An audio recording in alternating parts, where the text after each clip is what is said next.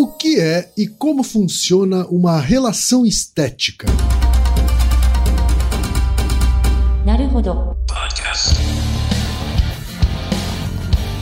Bem-vindo ao Naruhodô, podcast para quem tem fome de aprender. Eu sou Ken Fujioka. Eu sou Altair de Souza. E hoje é dia de quê?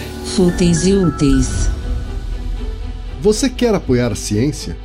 Quer apoiar o pensamento científico? Quer ajudar o Naruhodô a se manter no ar? Ouvir os episódios e espalhar a palavra já é um grande passo. Mas existe um outro jeito: apoiar o Naruhodô a partir de 15 reais por mês. Quem possibilita isso é a Orelo, a plataforma de apoio a criadores de conteúdo mais legal do Brasil. E a Orelo preparou uma promoção especial para novas apoiadoras e novos apoiadores. Quem iniciar o apoio de hoje até 31 de julho vai receber de volta a primeira parcela. É isso mesmo Aurelo vai bancar a primeira mensalidade, estornando o valor contribuído. É bacana para o Naruhodô e é bacana para você. E você sabe, só quem apoia pela Aurelo tem acesso a conteúdos exclusivos, conteúdos antecipados, vantagens especiais e acesso ao grupo fechado no Telegram. Então vem pro Aurelo você também. bit.ly barra traço no traço. E chegamos ao momento Alura. Querido ouvinte, querido ouvinte. Você quer dar um verdadeiro mergulho no mundo da tecnologia? Migrar para uma nova carreira? Aprofundar-se nessa carreira? Então assine Alura agora mesmo. Você vai estudar, praticar, discutir e se aprofundar em uma plataforma que respira tecnologia. Na Alura, você terá acesso completo ao conhecimento, onde e quando você quiser, com novos cursos todas as semanas. E ainda tem vantagem: ouvinte Naruhodô tem desconto especial. Mas para isso é preciso acessar a seguinte URL, anota aí, alura.com.br barra promoção barra Naruhodô. Nesse endereço, além do desconto especial, você vai conhecer histórias reais de transformação de pessoas que estudaram na Alura. Então, repetindo, acesse alura.com.br barra promoção barra Naruhodô. Altaí, temos uma pergunta de um ouvinte, Altaí. Esse é um episódio do tipo Hub, quem? A gente vai juntar vários outros episódios para responder esse. Para quem não ouve os episódios do Naruhodô com frequência, esse vai parecer meio, meio viagem astral, assim, né? Mas para quem já é um ouvinte costumaz e lembra de boa parte dos episódios que citamos, espero que gere uma relação estética, né? Um senso de realização estética ao final desse episódio. Vamos ver se dá certo, né? Sempre dá, Altaí, sempre dá. A pergunta, Altair, veio do Leonardo Tadeu Silva Souza Lima, que é psicólogo e é de Sorocaba, São Paulo. E ele diz o seguinte: e meio longo, hein, Altair? Nos últimos tempos tem surgido um movimento de psicologia baseado em evidências que alimentou um diálogo meu com um grande colega de faculdade, Lucas Sanches, clínico da psicologia cognitivo-comportamental sabendo que eu me identificava com a linha psicanalítica, mas ao mesmo tempo me interessava por neurociências e acompanhava as aulas do professor Alberto Delissola, de hipnose ligado a terapias comportamentais, ele ficava curioso em saber como eu conciliava essas ideias. Eu não tinha uma resposta exata para ele, mas eu sempre me interessei pela ciência e em conhecer todas as teorias, embora a faculdade tenha me incentivado a definir uma identidade. O Lucas me apresentou a doutora Fernanda Landeiro e o Naro Rodô. Quanto à primeira, eu concordo com a aplicação do seu pensamento na psicopatologia, considerando que desde o DSM-3 já não se usa uma linha teórica e sim somente as evidências. Generalizando essa questão para a prática terapêutica, acho que não é tão simples. Quanto ao Naruhodô, já ouvi aproximadamente 100 episódios em dois meses e, sinceramente, acho que merecia um diploma de pós-graduação considerando a profundidade de cada episódio. As conclusões a que estava chegando em meus diálogos é que é claro que a prática clínica precisa ser baseada em evidências, mas ela não se sustenta somente na cientificidade do método, mas também na relação terapêutica que se estabelece e na noção do rizoma, ou seja, que existem fatores fora do controle do terapeuta que nas pesquisas precisam ser isoladas, mas na terapia podem ser determinantes. O que me leva a pensar que a variedade de métodos pode ser mais interessante do que a padronização de um único método tido por mais correto. Além disso, o movimento defensor dessa causa parece ter um discurso ligado à divisão das escolinhas, separando as abordagens que são e que não são baseadas em evidências, o que acaba alimentando mais a inimizade entre os profissionais do que a atualização científica de todas as linhas nas pesquisas mais recentes, como faz o Altair. Por exemplo, no episódio 76, ele afirma que a psicanálise não é uma ciência, mas que ela serve para a elaboração da experiência do comportamento. No episódio 142, ele diz que o pressuposto básico da constelação familiar não é científico, mas que a técnica é válida em seu contexto. No episódio 281, ele diz que a análise do comportamento não é a melhor abordagem da psicologia, mas é ótimo aplicado à questão da punição como estratégia de aprendizado. Em vários episódios, ele diz que a ciência não acontece na clínica, e no episódio 222 fala que a clínica tem uma relação estética. Para não me alongar mais, minha questão é a seguinte: o que é uma relação estética? Qual a sua relação com a prática clínica e qual o lugar da ciência nesse caso? Obrigado pelo trabalho que fundamenta o meu trabalho. Muito legal. A gente é que agradece aí o ouvinte Leonardo, não é isso, Altair? É, então, essa é uma pergunta, é um, um, bem papo de psicólogo, assim, né? E uhum. aí é uma, uma dificuldade, na verdade é um desafio mesmo, de como transmitir isso para divulgação Bom, quem você sabe, né? Depois de quase seis anos, né? Estamos indo pro sexto ano, misericórdia. Como passa rápido, né? Já tá crescendo o menino. Assim, a, a, o Naruhodô nunca foi um podcast de divulgação científica fácil. Uhum. Ele sempre tentou levantar o sarrafo, assim. Acho que isso é culpa minha. Mas é, é, esse episódio, assim, apesar de eu estar falando com um colega, né, psicólogo também, ele deveria conversar com todo mundo, assim. Por exemplo, quem? Você já fez terapia, certo? Já fiz e faço ainda. E por que, que você continua indo? Você tem uma, um palpite? Olha. Fala com o coração. No meu caso, é porque eu, ele me ajuda muito a me conhecer. Assim, me uhum. ajuda muito a entender e elaborar o que eu tô sentindo e o que eu tô pensando e combinar essas duas coisas. E por que, que você não acha que não conseguiria isso em outro lugar? Ou você conseguiria? Olha, talvez eu conseguisse, mas o, acho que o terapeuta acaba tendo um papel de facilitador que eu acredito que acaba acelerando esse processo e até me forçando a fazer isso de maneira disciplinada. É bem por aí. Você já deve fazer há bastante tempo porque é uma percepção muito clara do papel da terapia, assim, né? Em certos momentos da vida tem um papel maior, em outros menor, mas é, é um espaço. É um espaço onde você cria uma relação que você não teria em outro lugar. Mas esse espaço é um espaço novo, pensando culturalmente, então, se você pegar em outras culturas, esse espaço da terapia, ele não, não faz nem sentido às vezes. Ou ele não existe, ou não, faz, ou não tem razão de ser, ou as pessoas elas lidam com suas questões existenciais em, utilizando outros recursos sociais ou culturais. Um exemplo, aquele episódio que a gente gravou sobre Roponopono, que eu falo um pouco de culturas coletivistas, né? uhum. né? Em que você pode ter esses tipos de demanda tratada por meio de cerimônias ou é, lugares onde você se reconcilia. Né? Isso era uma, um, uma forma. Na nossa sociedade funciona diferente. E cada cultura tem um, um, certo jeito de lidar com isso, de criar esses espaços. Esses espaços não, não são novos e não existem só em culturas ocidentais. Só que eles se expressam de formas diferentes. A inquietação do meu colega aqui, é, Leonardo, ele vem de um episódio duplo que a gente gravou um tempo atrás. Lembra que você fez uma ótima narração de um trecho do livro do Asimov? Lembra sim, do Fundação? Sim, né? Claro. Que é o episódio 183, 184, né? Se é possível juntar exatas humanas e biológicas. E naquele episódio eu deixei um gancho de propósito, assim, que a gente vai tentar resolver hoje. Que o pensamento científico, né? A lógica científica, ela não conversa com as pessoas. Por isso que ela não cola.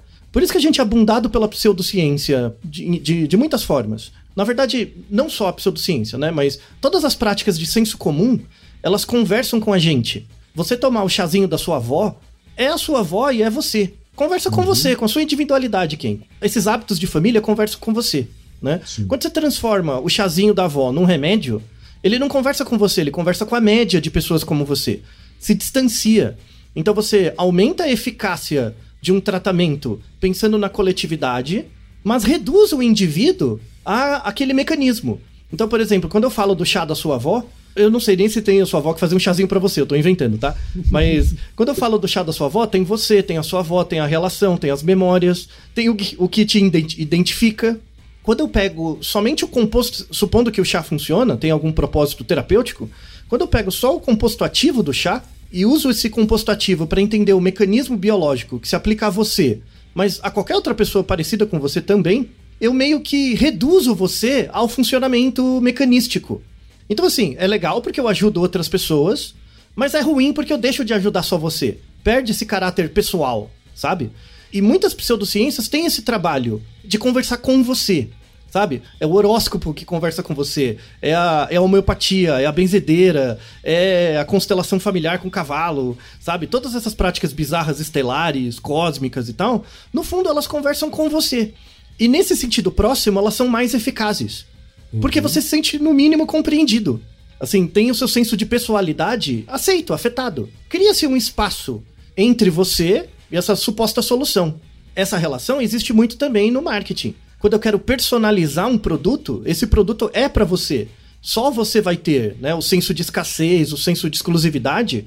Cria um espaço entre você e o produto que te dá um senso de legitimidade, de que você é importante e coisas do tipo.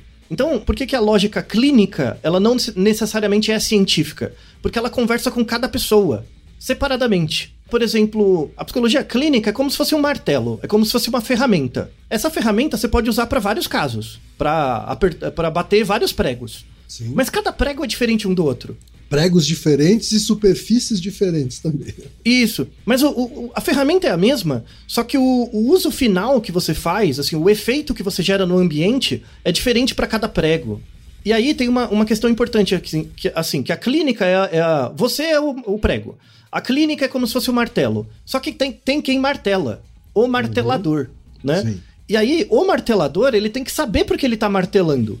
E aí ele pode gerar muito, muito benefício ou muito malefício para a mesma pessoa, dependendo da formação dele. E aí que a gente entra no campo da estética, assim. Tem uma definição, uma frase estética que eu acho muito legal, assim, que diz o seguinte, que a estética está para o artista como a ornitologia está para as aves. Porque, ó, pensa uma ave, pensa uma galinha. A ornitologia é a ciência que estuda as aves. Mas a galinha não sabe nem o que é ornitologia, e ela não se uhum. importa com isso, né? Quem sabe sobre a galinha é o ornitólogo que é o terceiro, que não é a galinha. Então, o, o a, a, ornitologia é o meio pelo qual um terceiro te entende, se você for uma galinha, né? Sim. A estética é, é para o artista do mesmo jeito. O artista, né, quando ele pensa um ator, um dançarino, assim, ele não se importa com a estética. Ele se importa simplesmente em performar e fazer, né, a, a atividade dele, né? A estética é a visão de um terceiro sobre ele né? De Sim. um outro, de um crítico, de, de alguém que acha bonito, do público, de algo do tipo. Tá? Uhum. Nesse sentido, a, a clínica não se diferencia muito da arte e mesmo dessas relações que se criam entre pessoa e objeto. Entre pessoa, objeto, pessoa, ou pessoa, método, pessoa. Tem uma outra frase que eu gosto muito, assim, também, que a, a arte, e aí eu coloco a clínica, né? A arte deve confortar os perturbados e perturbar os confortados. É exatamente muito isso. Muito Não é bom. é muito boa? É, é, é, legal mesmo, sabe? É, é, quando você ouve essa frase mesmo que eu disse, ela gera uma certa reação estética em você. Ela gera reflexão, ela gera movimento.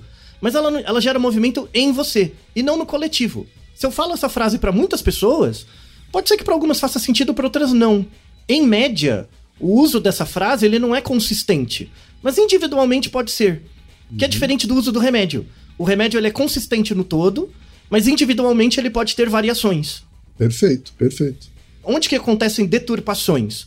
Por exemplo, na relação da homeopatia com um remédio comum, né? um remédio de verdade. A homeopatia não conversa com, com todo, com o coletivo. No coletivo ela não funciona, é uma água diluída.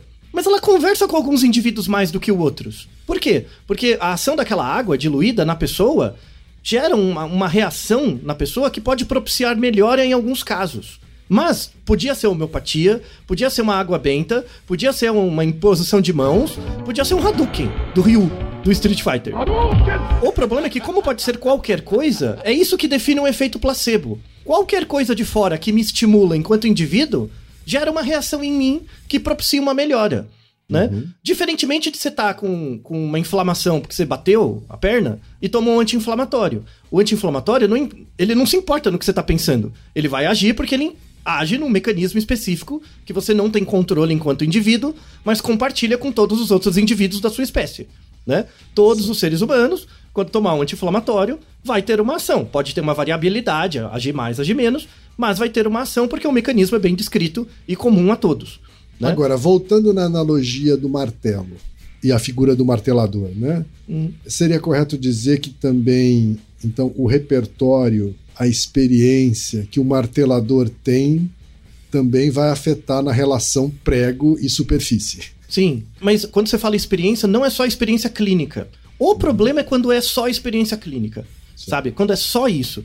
E é porque acontece um fenômeno muito interessante. No, no episódio 183 184, né, de Exatos Humanos Biológicos, é, eu falo um pouco disso, né? Que como a ciência é muito descolada do indivíduo, né? Ela atua na média, né? Ela atua na física, na biologia, na, nos meios que controlam, na economia, na sociedade. Mas no indivíduo sobra muito pouco ali, né? O indivíduo fica massacrado por essas regras gerais. As ciências são explicações de fenômenos. Uhum. Na clínica, você não encontra muitas explicações, você encontra descrições. Então, quando o seu terapeuta fala alguma coisa para você, isso te, te descreve. Isso pode ajudar você a se descrever. E aí você cria uma explicação para você mesmo do porquê. Não uhum. é o uhum. terapeuta que te dá isso. Quando ele faz isso, ele é picareta. Ele não te explica as coisas, ele te descreve as coisas. A explicação é você mesmo que constrói. Tá? É você mesmo. E aí acontece uma coisa muito, muito ruim, assim, que é fonte de muitas pseudociências. Quando você pensa na psicologia, e aí a gente tem o nosso episódio, que aí eu, eu falo de outros detalhes, que é o 272, né? Quais os desafios da psicologia no Brasil a gente tem pessoas que têm, assim, uma habilidade mesmo e desenvolve durante a graduação uma habilidade clínica. Qual que é a habilidade clínica? É a habilidade da pessoa entrar numa sala com outra, né? E conseguir ouvir o outro de forma atenta, fazendo com que o outro preste atenção nisso e perceba isso. Que tipo, eu tô te ouvindo, de verdade. Com certeza você já deve ter passado por isso, Kim. Quando você tá conversando com alguém, você percebe que a pessoa não tá muito prestando atenção. Ah, sim. Né? É um caso. Mas tem casos que a pessoa realmente está interessada. Ela pode não estar tá fazendo cara de nada, cara de nabo mesmo. Mas realmente você percebe que tem alguma coisa. Tem um espaço, foi criado um espaço ali. Isso seria o espaço estético. Aí a gente entra na, na definição básica de estética, né? A experiência estética, ela é sempre ligada a uma emoção. As emoções são também parcialmente ligadas às reações físicas. E isso gera efeitos no corpo que você também percebe. Então, por exemplo, quando você está numa relação analítica com um terapeuta experiente um, um pouco, ele começa a reparar, por exemplo, em reações do seu corpo. Não só no que você fala, mas pequenas reações do seu corpo que você faz. Às vezes ele não fala nada, às vezes ele retorna para você. Você já reparou isso? Ou seja, ele descreve para você alguma coisa. Tipo, ah, vai pensar sobre isso. O meu terapeuta atual, ele faz bastante isso, assim. Hum. Isso. Eu imagino que às vezes ele fica quieto, mas muitas vezes ele retorna isso para mim, assim, sabe? Você, você percebeu que quando disse isso, mexeu a cabeça, ou mudou a entonação, ou mexeu, se mexeu na cadeira? É, então, as diferentes abordagens clínicas, que, que, aí é papo de psicólogo, não importa muito para a pessoa que vai ali, né? Desde uhum. que o terapeuta seja bem treinado, bem educado, né? Bem formado. As diferentes linhas terapêuticas, às vezes, elas dão ênfase em alguns aspectos desse espaço estético que você uhum. cria na relação com o paciente. Alguns dão mais ênfase no corpo, alguns dão mais ênfase na estrutura da linguagem, alguns dão mais ênfase na maneira como você coordena suas ações ou fala sobre elas. Mas isso, isso é um papo técnico, não, não importa muito por paciente. Todas essas práticas têm uma eficácia, mas de novo, tem uma eficácia para você, mas não necessariamente para todas as pessoas parecidas com você. Uhum. Uma coisa muito importante da relação estética clínica é você casar o santo. Então, às vezes, às vezes eu vou num terapeuta que eu gosto muito, eu indico para você e não caso santo. Por quê? Porque é, não é o chá da sua avó, sabe? Não é aquela coisa que bate com você. Né? Uhum. Então, é a mesma coisa que uma peça artística, quem tem peças de teatro, por exemplo, que você pode ir e gostar muito. E realmente te informa, te movimenta. E tem outras peças, por exemplo, que eu posso gostar muito e falei, nossa, quem gostei dessa peça. E para você não faz nenhum sentido. Porque não uhum. se criou esse contato o ornitólogo, né, que seria a peça de teatro, olha para você e vê uma galinha, olha para mim e vê um cachorro. E gera reações diferentes, né? E às vezes não orna, porque eu quero ser uma galinha, não um cachorro. A palavra estética, ela tem muito a ver com sentido, né? Com Isso. Percepção tem, tem... dos sentidos, assim, né? Então quando você fala que esse espaço estético entre um terapeuta e um paciente, é, ou coisa que o valha, ela leva em conta essa percepção de sentidos das sim. duas partes. Sim, sim. Começa no terapeuta, claro, né? Porque ele, ele é o treinado para construir esse espaço, uhum. né? Se houver um compromisso analítico, né? porque assim, a pessoa fala, ah, não, eu quero fazer terapia. Isso, isso não é nada, né? Tem que ver se ela faz mesmo, se ela vai, se compromete, né? Tem um compromisso comportamental. Isso leva algum tempo, né? Uhum. Uma vez que se estabelece, cria-se uma coisa muito singular naquele momento. Mas não é uma coisa que você cria com um amigo seu, com um parente, com esposa, marido, não é isso. Uhum. É uma coisa particular mesmo. Por isso Sim. tem que ter treino para isso. Então, isso é similar, por exemplo, ao treinamento do ator. Por que, que ator, por exemplo, que faz diferentes peças, chega uma hora, sei lá, o, o, ator fica lá, faz uma peça durante um ano, duas vezes por semana, e ele uhum. interpreta um personagem depressivo. Você não acha que aumenta a chance desse cara, desse ator ficar depressivo depois de um ano? Como que ele faz para não ficar? né? Então, é, é, esse é um desafio da área do teatro. É um desafio. Como é que você faz? Inclusive, muitos atores acabam tendo problemas mentais, Sim. assim, dificuldades, por conta dos próprios personagens, acabam misturando essas coisas. Eu estava ouvindo, inclusive, a entrevista simultaneamente com o Lázaro Ramos e a Thaís Araújo, né? Que, hum. que são casados e ambos são atores.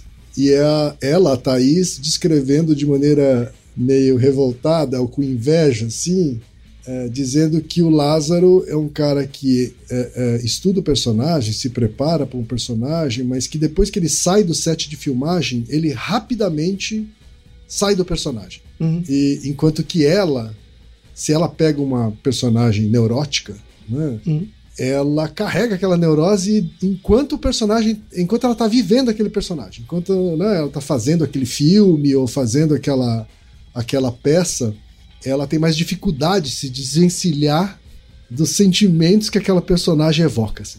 Isso. Há muita gente de fora, né? Quem é da, de fora do teatro acha que é tem a ver com a pessoa, né? Tipo a uhum. personalidade, o jeito da pessoa. Mas não, tem a ver com o teórico de teoria teatral que você escolhe.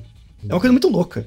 Por exemplo, tem um teórico famoso do teatro, né? Um, um diretor de teatro chamado Grotowski. O Grotowski ele era um cara que defendia isso, o controle dos estados internos. Você tinha que ser controlado. Então você tinha que fazer todo mundo chorar com você triste, mas você não podia ficar triste, sabe? Certo. E ele, ele, ele tem uma escola do teatro que chama Escola Pobre. Que a escola pobre era assim: o que, impor, o que importa de verdade é a relação do ator com o corpo e dele com a plateia. Então são teatros em que é, é, muito performance, não tem muita decoração, muita roupa, sabe? Não tem os frufru de teatro, sabe? Uhum. É, é, é, uma coisa mais pessoal mesmo, né? E aí, para ele gerar esse que ele chama de transe do ator, ele prepara uma performance e você tem que repetir, repetir, repetir, repetir o treino no corpo o tempo inteiro até dissociar isso do de você. Uhum. Tipo, é uma coisa do seu corpo, não é mais você, sabe? Esse, esse treino, que é o poder cênico, né? Ele chama de poder cênico, que é isso, de você não deixar se afetar pelo, pelo que acontece. E ao mesmo tempo gerar influência no outro. Né? Então, essa capacidade de separar, ele chama de estado de presença. É, é, quando o ator está de fato presente ali como ator, é quando ele consegue separar a ação do corpo dele da reflexão. É muito treino, mas muito treino. É, é, é, é insano, sabe isso? Inclusive, trouxe um adotador da, da técnica de Grotowski, né? Um ator. Grande amigo meu, assim, foi uma das. Eu fiz parte da banca de doutorado dele, foi uma das melhores teses de doutorado que eu li na vida. Assim, estou deixando na descrição também, que é o Gustavo Sol. E eu pedi para ele mandar um áudio, que muito mais propriedade do que eu, para ele falar sobre essa coisa. O que, que, é a presença do ator, o estado de presença do ator, e qual a relação disso com a teoria do Grotowski. E você vai ver aí quem, você como analisando, que lembra um pouco uma relação terapêutica, assim, sem a parte física, né? Então, é, por favor, quem apresente o Gustavo. Então vamos ouvir o Gustavo Sol, que é ator e performer, atuando também como professor de teatro, diretor e preparador de atores para cinema, teatro e dança. Ele fez bacharelado em artes cênicas na Unicamp, é mestre pela PUC, doutor pela ECA da USP, em pesquisa da relação entre computação, neurociência e performatividade, utilizando técnicas de biosensoriamento como NIRS, EEG, ECG, EMG e GSR, entre outras, para coletar dados durante a performance como interface cérebro-máquina em ambientes poéticos multimídia. Fala, Gustavo!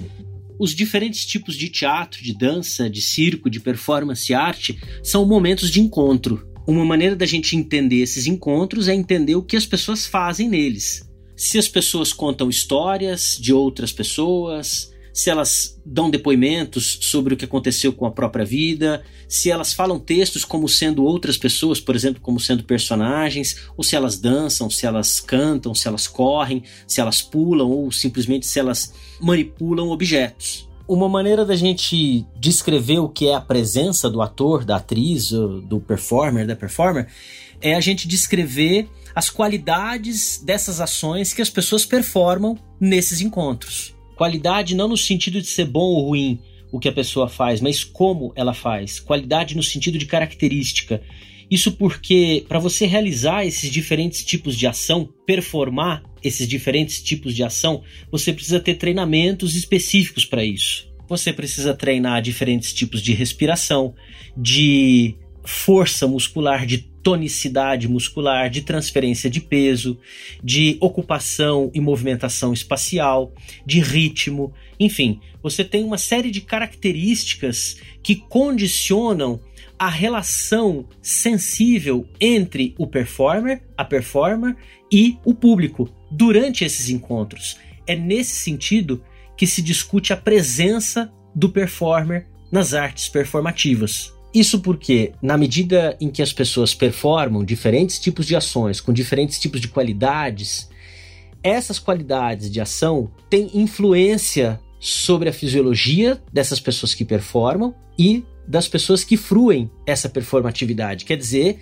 que essas diferentes qualidades de ação marcam as presenças das pessoas. Desde o século XVIII, passando pelo século XIX, século XX, até hoje, diferentes artistas têm proposto diferentes poéticas a partir de diferentes conjuntos de ações performativas.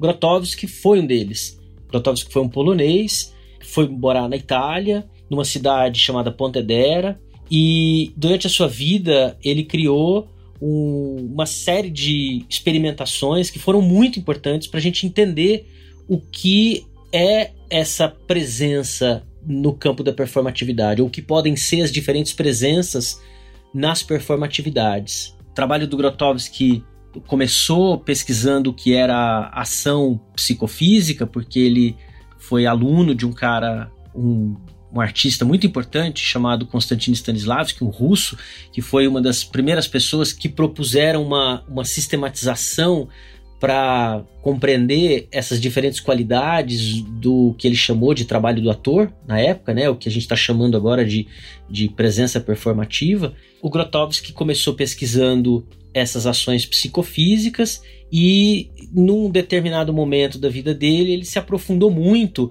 no efeito que a repetição das ações tem sobre a presença humana, ou sobre a presença poética. Então ele criou uh, uma espécie de técnica para o ator, como ele chamava, e como ele passou a chamar depois, ele próprio chamou de performer, estudando então o efeito da repetição sobre a presença do ator ou do performer, como ele passou a chamar depois, ele criou uma espécie de técnica de transe para o performer, baseado na repetição de ações. No caso do Grotowski, repetição significava também a criação de um estado de exaustão, um estado de extremo cansaço que, na medida em que as repetições vão acontecendo, vai emergindo. Isso porque, durante esse processo, o ator, a atriz, o performer aprende a relaxar a musculatura de tal modo que as resistências psicofísicas vão diminuindo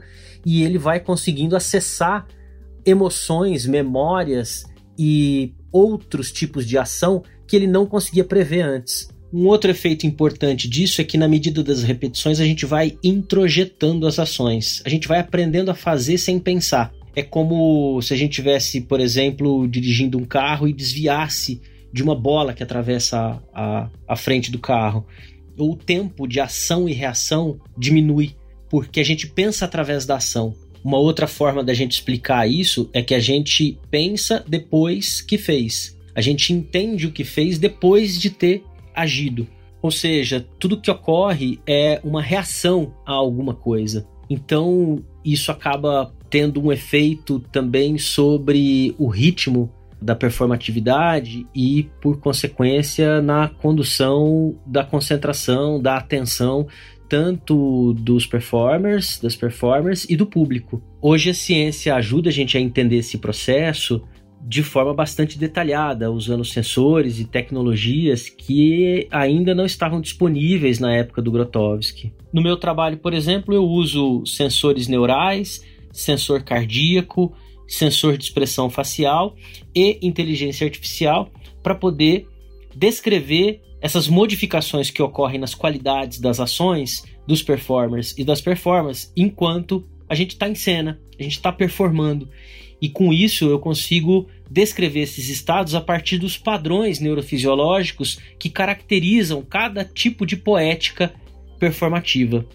Então, por exemplo, quando eu faço um determinado tipo de exercício preparatório para um determinado tipo de ação, e esse exercício me leva a ficar mais ou menos concentrado, mais ou menos relaxado, mais ou menos emocionado, os sensores e a inteligência artificial me ajudam a entender quando que as, e como essas modificações estão ocorrendo no meu corpo durante a cena. Além disso, essa tecnologia me permite interagir com o audiovisual ao vivo durante a cena, porque o computador registra as variações de estados performativos e modula, por exemplo, a trilha sonora, o volume da trilha sonora a partir de uma variação de estado emocional que eu tive em cena. Quando eu percebo durante a cena que o computador, que o vídeo reagiu ao meu estado de cena, isso também volta a me emocionar num processo de feedback loop, que a gente chama, de um processo de retroalimentação. Acho que é possível sim pensar a aplicação dessas tecnologias no campo das terapias, seja no campo da, da robótica e da reabilitação de movimentos, por exemplo, no campo da fisioterapia, ou nas terapias no campo da psicologia, ou mesmo na educação de maneira mais ampla, acho que sim, é possível. Mas acho que é importante pensar essas tecnologias não como substitutas para seres humanos, mas como interfaces entre pessoas e máquinas, interfaces inteligentes que nos ajudam a ter acesso e a ter uma compreensão de uma maneira mais detalhada, sistematizada e holística em relação ao ser humano. Eu vejo essas tecnologias como sistemas operacionais que podem ajudar as pessoas a tomar consciência dos seus próprios estados, das suas próprias emoções e tomar novas decisões a partir daí. O exemplo de um projeto que caminha nessa direção é o que está sendo feito no Labore, o Laboratório de Reabilitação e Robótica do professor Dr. Paulo Marcos de Aguiar, aqui do Instituto Federal de São Paulo, que está aplicando essa tecnologia no desenvolvimento de uma mesa de reabilitação e robótica que chama CITAR. A CITAR é uma mesa de interação que tem uns objetos inteligentes que se comunica com a mesa, mandando informações sobre a sua posição. E uma pessoa que, por exemplo, teve um acidente de moto, perdeu o movimento de um braço ou sofreu um AVC, por exemplo, ela pode manipular esses objetos na medida em que a mesa sugere para ela diferentes tipos de movimento e assim recuperar aqueles movimentos que ela perdeu com o acidente. A avaliação dos estados afetivos do paciente pode ajudar a mesa a sugerir movimentos que são de interesse da pessoa, que podem provocar a pessoa de maneira afetiva, além de ajudar o enfermeiro, o médico que acompanha o tratamento e que projeta o tratamento, a projetar esse tratamento baseado no interesse afetivo que essa pessoa, que o paciente demonstra durante as situações terapêuticas. E aí, Altair? Então, veja que tem muita similaridade, de fato, com a, uma questão terapêutica, né? Essa separação, que, de novo, não é dualismo separar mente e corpo. Não é isso. Você é o seu corpo, é único. Mas você separar a experiência do corpo do corpo em si é um ótimo exercício de autoobservação.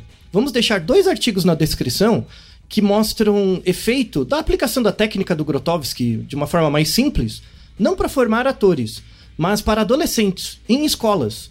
Então tem, tem dois artigos de um, de um grupo da Itália em que eles aplicaram técnicas de Grotowski na educação corporal de alunos, né? E viram, em adolescentes, e viram grande melhora deles na autopercepção, na percepção da autoimagem e até na melhoria da autoestima.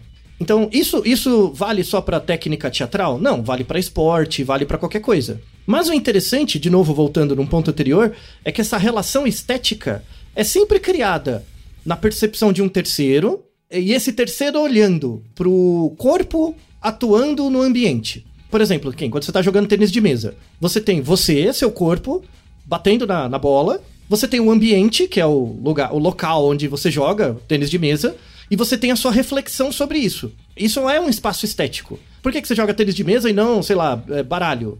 Isso tem a ver com você. Por exemplo, eu, fi, eu fiz judô há 30 anos. Eu nunca, nunca em nenhum episódio eu falei que judô é benéfico. Porque ele, eu não sei se é.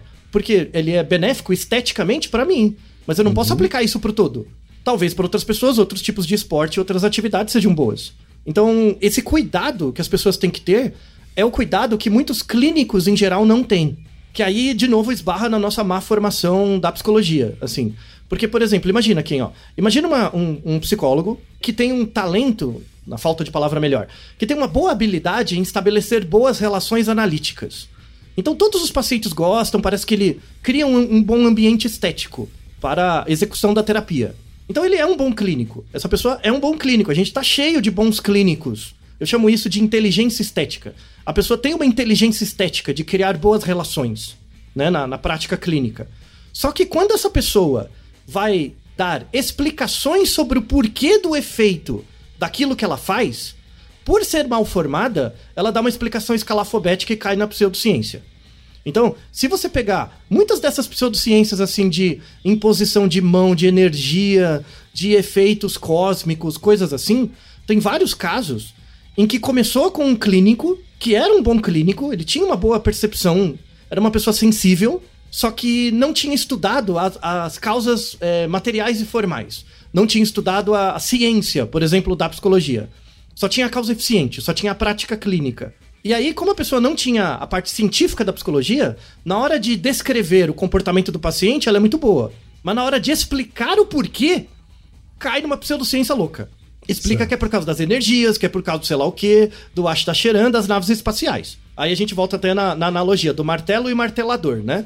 Você tem pessoas que sabem usar bem o martelo, mas usa para martelar a cabeça da, do outro e não o prego. Um exemplo é constelação familiar que a técnica da constelação familiar, que seria o martelo, é vista em outras práticas sistêmicas que têm efetividade, mas a explicação que o povo da constelação familiar que dá, que ah, o conflito que acontece em você é por causa de uma vida do passado, que você foi estuprado, sei lá o quê, é asneira. É uma falta de entendimento da psicologia científica, e é por isso que tem muito psicólogo que utiliza essas explicações. Por quê? Porque a formação em ciência psicológica foi uma porcaria né? Uhum. Então, esse conflito, ele é presente na psicologia, ele é presente na medicina também.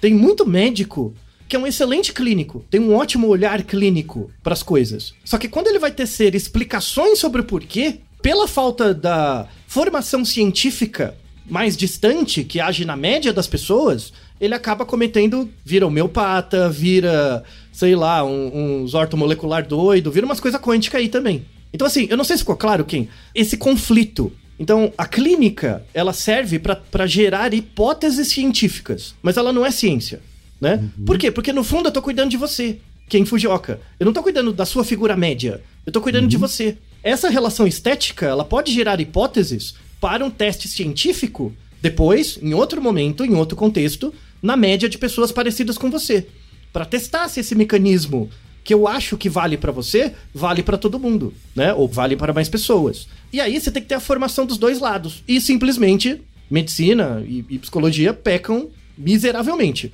Um porque tem uma formação funcionalista demais e o outro porque tem uma formação subjetiva demais, né? E a subjetividade subjetivante da subjetivação que não explica nada, né? Uhum. Só descreve os indivíduos, mas não explica nada a história deles e o papel deles social. Então isso é muito grave. Então, assim, é complicado. Para quem tá ouvindo a gente até aqui, falando, nossa, mas isso é muito complicado. Porque é. É complicado mesmo. Não é uma coisa fácil. Por, por que, que tem um monte de, de psicólogo de Instagram que tem milhares de seguidores e fica baseando o, o pitch dele em coisas é, fáceis de pegar? Essa é a parte do marketing. Porque você atrai muita gente. Mas na hora de trazer na clínica, se você é mal formado, você vai reduzir a pessoa ao, ao pitch que você está fazendo. A explicação que você está fazendo. E a pessoa não é um produto. Mas aí é como tratar o paciente como produto. É difícil mesmo, sabe? É, é, complicado. Eu lembro muito de um colega meu de turma, né, o Paulinho, hoje é clínico e tal, mas ele, ele me falou uma coisa que mudou a minha vida. Ele falou uma coisa assim só uma vez. Ele falou: Olha, você nunca vai ser clínico, mas você é sensível à clínica. Tipo, você entende a clínica, mas você não vai ser clínico. Seu papel é ser cientista, é outra coisa. E é verdade. Muita gente pergunta, ah, mas por que você não atende? Porque eu sou um mal clínico. O meu papel é na média das coisas, é ver os padrões de forma de um, uma posição mais distante mesmo, né? O cientista pensa em longo prazo, em, em tendências distantes. Ele não pensa nas histórias individuais. Mas eu sou sensível a isso e as pessoas têm idiosincrasias. Mas tem pessoas com esse talento estético de abraçar as idiosincrasias das pessoas à custa de uma certa miopia do todo. E isso é um grande conflito hoje. É por isso que você tem bons clínicos que são completamente pseudocientíficos do ponto de vista da explicação, e você tem bons cientistas que falam que terapia não serve para nada. Esse conflito é premente assim em todas as áreas do conhecimento, mas na psicologia e na medicina é, é muito grave. E agora, né? Tipo, o que, que a gente faz para diminuir esse conflito? O primeiro caminho é de fato você perceber que tem essa diferença entre clínica e ciência. E essa, essa diferença não é uma contradição. Não é que uma se opõe à outra. Uma é complementar à outra. E aí vem uma, de, um, uma definição que eu acho muito sensível, assim, do que é ciência de verdade.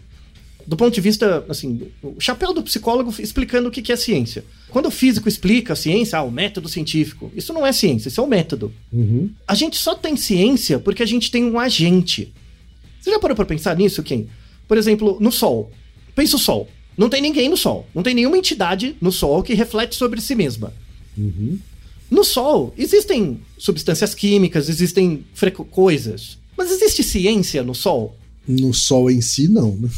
Então, mas, mas por quê? Porque, assim, a, a gente pode estudar as propriedades do Sol daqui. E essas propriedades permitem a gente fazer previsões sobre o comportamento do Sol. Mas para o Sol, isso não diz respeito nenhum. Não faz diferença. Volta na questão da ornitologia para ave. O Sol é o Sol. Ele não tá nem aí pra gente estudando para ele. Estudando ele. Qual o papel dele pra gente. A gente não tá nem aí. Ele, ele não assim tá nem aí. Assim como o pássaro pra, pra ornitologia. Isso, exatamente. Exatamente. Só que pra gente é importante. Por quê? Porque para ter ciência, só existe ciência porque tem um agente. Tem alguém que observa a realidade.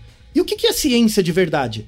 Esse agente que olha a realidade e sofre influência das previsões que ele faz, então toda vez que eu. Pensa um, um, é, muito tempo atrás, né? Eu olho as marés, eu olho o mar indo e voltando, aí eu testo uma hipótese do por que, que acontece isso. E aí eu vou testando. Cada vez que eu uso o método científico para testar um efeito do ambiente, isso me muda. Isso muda eu mesmo. E aí tem muito a ver com a fala do, do Gustavo, né? Do, do estado. Muda o seu estado de presença do ator. O cientista não deixa de ser um ator, mas ele não é um ator do indivíduo ele é um ator do coletivo. O público do, do cientista não são as pessoas. O público do cientista é a política pública, é, é o Estado de Direitos, é a, é a sociedade, né? Uhum. Então, o, o, o, o, cientista fica feliz, os aplausos do cientista não, não é das pessoas. Ele não conta com isso. O aplauso do cientista é ver que a desigualdade diminuiu, que você diminuiu a poluição, que o aquecimento global está reduzindo. Esse é o, o, a palma que ele espera. O papel do cientista não, não é muito diferente do papel do ator, que não é muito diferente do papel do terapeuta. O que muda é o nível de análise. Então, o terapeuta no nível individual, o ator no nível mais de grupo, e o cientista num nível mais geral, coletivo, pensando nos grandes grupos, né? nas sociedades, na, uhum. na biologia, nas tendências gerais. Do mesmo jeito que a cada artigo que você escreve, a cada análise que você faz de dados, isso te muda enquanto cientista, a cada peça apresentada, isso muda o ator, a cada sessão analítica você muda também. E nesse sentido, esse, esse, esse processo de mudança que você gera no outro é um processo científico. Então, por exemplo, quem você que é uma pessoa analisada por muito tempo, você tem um método de como se observar melhor do que os outros. Nesse sentido, é um método científico. Porque ele, ele permite você reduzir a sua incerteza sobre as suas decisões. Né? Se você não tivesse esse processo interno desenvolvido, você passaria por mais perrengue. É isso, teria mais dificuldades. O que não significa que seja ciência, né? Embora seja um isso, método é, é, científico. Quando você tem um processo de mudança que gera redução de incerteza, isso seria científico sim. Tá. Sabe? Então você está dizendo que uma relação estética também pode provocar mudanças tanto quanto um método científico. Com certeza. Por isso que a gente prefere seguir mais jogador de futebol do que ator, do, do que uhum. cientista. Por quê? Porque uhum. o cientista não está olhando para você. E não é o papel dele olhar para você. O papel dele é para olhar para coisas muito mais distantes que permite você olhar para o jogador de futebol. Uhum. Sabe? E é por isso que é um trabalho ingrato.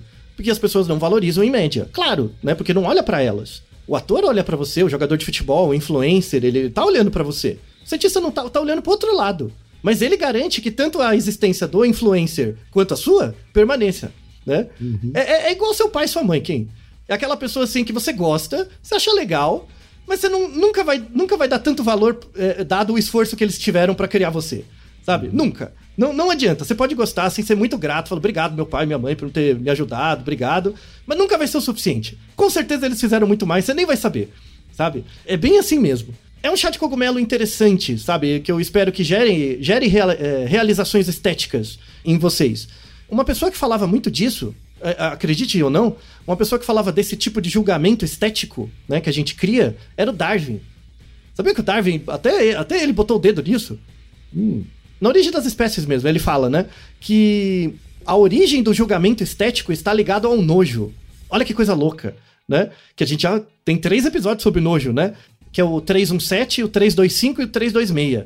Porque ele fala assim que o nojo, ele é sempre uma relação de dissonância. Ele é sempre uma relação que você tá vendo que tem alguma coisa estranha e essa coisa pode fazer mal, né? Então, ele fala que a, a, o julgamento estético de uma coisa que é muito bonita ou muito feia é, é uma dissonância. Quando você olha uma pessoa que destoa, nossa, muito bonita ou muito feia, é um julgamento estético, né? E aí no livro ele dá um exemplo muito bom, que ele fala assim: quando você vê uma marca ou uma gota de sopa na barba de um homem, automaticamente você vai achar nojento. Mesmo apesar de você achar sopas e barbas não nojentas separadamente. Então, barba não é nojenta nem sopa. Quando um junta com o outro, gera uma dissonância. E aí dá essa essa reação estética. Ué, que nojo. A beleza é a mesma coisa. Né? O senso de belo é, é, meio isso, é algo que puxa a sua atenção. Você não sabe por quê, mas simplesmente gera né? essa, a, essa dissonância. E aí, assim, entrando num aspecto filosófico, né? O Hume falava muito disso, né? Da questão da estética. Ele falava sobre o que é gosto. Sabe, gosto? É, eu gosto de uma uhum. coisa, eu gosto da outra. Ele fala que o gosto, você gostar de A ou B, não, não é uma propriedade dos objetos. É uma propriedade da sua interação, sobretudo histórico e educacional. Ah, pensa quando você era adolescente, quem? Você gostava de umas coisas que você, hoje você olha e fala, misericórdia, como eu era besta, né? não, não, não tem isso, né? Oh. Acontece. É, então, isso é o gosto. O gosto não é uma propriedade dos objetos. Ah, eu gosto de hambúrguer. Tudo bem, mas isso é seu, não é do objeto, né? Isso tem a ver com você e não com o objeto, né? Que é diferente do... O gosto não, o gosto é uma propriedade mais do indivíduo do que do objeto né? Mas o quando você pensa em estética mesmo, a estética aí já é dos objetos. Kant concorda muito com isso, né? Que ele, ele chama de estética da recepção. É, mas tem um, tem um psicólogo. O cara, acho que o cara nem era psicólogo, era meio filósofo, né? Mas que é muito importante para psicologia, que é o Edward Bullock, que nenhum psicólogo no Brasil lê ele. Eu tô deixando o texto original de 1919 do cara, que ele, ele é o primeiro que aplica conceitos de estética para a psicologia né, na ideia de distância. E aí tem a ver com isso que eu tô falando, que eu tava falando antes. Que a, quando você estabelece distância entre objetos, você cria um senso estético. Então, quando você está vivenciando uma coisa, por exemplo, você está jogando tênis de mesa e você fez uma jogada muito boa. Na hora que você está fazendo a jogada, você não percebe que ela é muito boa. Você só percebe, tipo, acertei. Uhum. Depois você vai pre prestar atenção, nossa, essa jogada foi boa. Ou alguém diz para você, nossa, essa jogada foi boa. É, quem tá de fora às vezes enxerga melhor isso, né? Isso, porque a distância tem a ver com essa distância, a distância psicológica. Então essa distância psicológica é a que possibilita o aparecimento do terceiro. E esse terceiro que observa, o orni a orni usa a ornitologia para ver a ave, esse é o que tem o senso estético. Então, na verdade, a estética não tá nem em você, tá na reflexão que você tem sobre você mesmo. o julgamento estético é um fenômeno a posteriori, sempre a posteriori. Então você está sempre vivendo e ao mesmo tempo sempre refletindo. E a reflexão é a posteriori. É, mu é muito interessante, assim, esse, esse, o Edward Bullock é o primeiro que coloca isso. Na psicologia, infelizmente, a gente estuda pouco ele, porque isso foi eclipsado pela psicanálise. E a ideia da, do inconsciente. Eu estou evitando, por exemplo, usar termos como transferência, por exemplo, mas o, o que eu estava explicando desse fenômeno estético é muito parecido com a transferência. A questão é que tem linhas da psicologia que diz que na transferência aparece conteúdo reprimido, outras não. E isso é irrelevante. Isso na, na prática é irrelevante. Mas, mas, mas eu queria muito que todo mundo tivesse uma. percebesse o que, é uma relação estética. Que é quando você vê algo bonito, ou quando você vê uma peça, um filme, algo que chama a sua atenção, mas chama a sua atenção. É seu, Uhum. é só pra você. Não vale pra média de pessoas como você. Quando você transforma isso, por exemplo, vi um filme e gostei muito. E aí você coloca no Twitter, por exemplo, pra todo mundo ver, deixou de ser uma reação, uma relação estética e aí virou, na verdade, uma, uma imposição, né? Então, muita gente coloca isso como algo negativo, né? Que é, é- é do mesmo jeito que eu falo, ah, vê esse filme que eu, gostei, né? Vê se você gosta também. É o cara que fala, ah, fiz meu tratamento homeopático, pra mim funcionou, pra você vai funcionar também. É, tem que tomar cuidado com isso. É, nós, indivíduos, no- nós não somos cientificamente educados. A gente. Isso é uma construção que leva muito tempo. E mesmo os cientistas caem nessa, nessa falácia o tempo todo. Sim. E aí, caminhando pro final, né, do, do episódio, temos várias referências na discussão, né, porque na, na descrição do vídeo temos várias referências que falam dessa parte da estética, da... Pra quem estuda estética, né, é, vocês devem ter percebido que eu intencionalmente evitei falar de belo e de arte, que aí é outro episódio, é outra coisa. É a relação entre estética e psicologia mesmo, na criação desse espaço. E a grande mensagem é, para você ter uma relação estética com um objeto, necessariamente você tem que se distanciar dele um pouco. Quando você se distancia, cria-se um espaço de reflexão. E aí eh, a gente cria eh, paralelismos entre a terapia, entre a arte, entre o teatro e entre a ciência, né? Então, o, o cientista que coleta dados do outro e utiliza um método sistemático para reduzir incerteza sobre alguma coisa, ele também está usando, em alguma medida, uma avaliação estética da realidade, né? Só que o alvo dessa relação estética não são os indivíduos, mas sim a média deles, tá?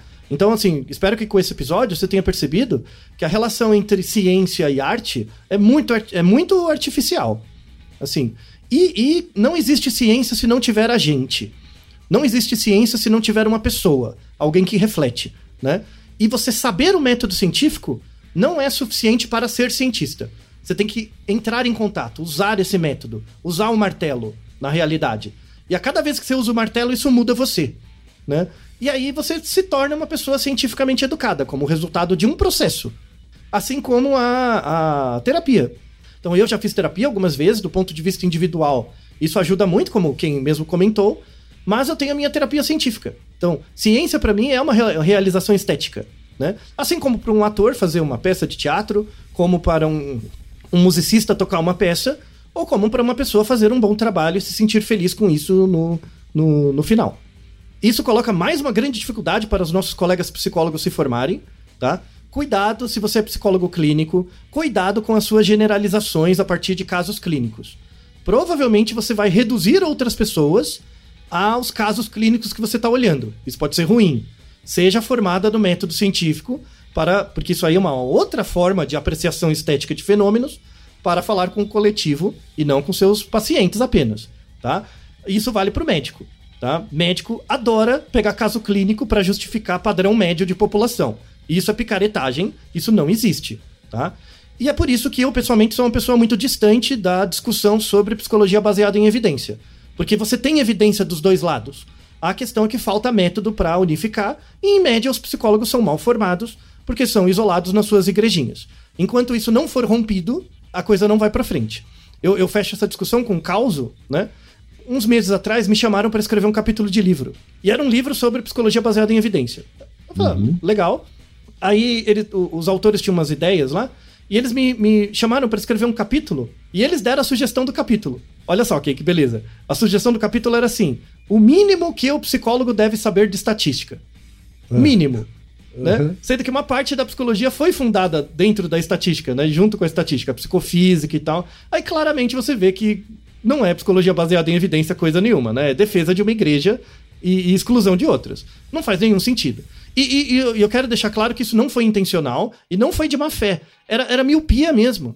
É uma miopia de falta de entendimento de método.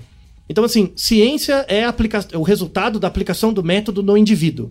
Então, assim, um- uma psicologia científica de verdade é uma graduação em que você estuda diferentes métodos, pratica os métodos e não as escolas. Enquanto isso não acontecer, a psicologia vai continuar afundada no lodo negro do misticismo. E boa parte da medicina também. Tá? Então, minha esperança. Eu, eu acho que quando eu estiver aposentando, talvez isso aconteça, isso se a psicologia não, não naufragar de vez. Eu espero que isso melhore, tá? Eu conto com os meus colegas, como meu colega clínico aqui, o Leonardo, brilhantemente, mandou um, mandou um e-mail muito interessante que possibilitou essa pergunta. E agradeço ao Ken pela paciência, pelo papo de psicólogo, e espero que isso ajude nos seus, nas suas conversas com o seu terapeuta.